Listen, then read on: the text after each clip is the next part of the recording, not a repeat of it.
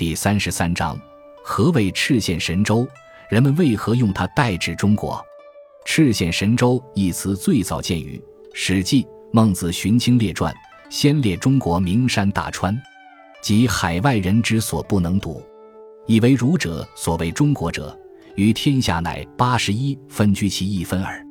中国名曰赤县神州。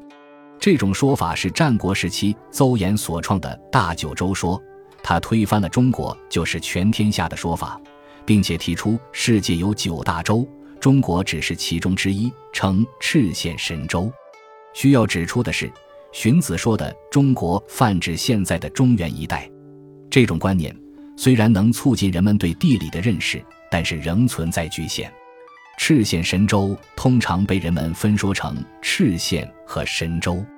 缘起黄河流域的华夏民族拥有中原肥沃的土地，发展出繁荣的经济。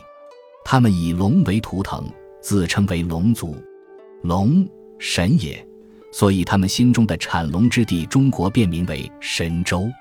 古汉语中“华”有通花、有赤色的意思。麦城炎黄的华夏民族向来以红、黄两色为尊，因而。在进一步认知生活环境的基础上，古人便以赤县神州指代全国。通过资料文献，我们可以发现，赤县神州如今已被广泛使用在指代中国上。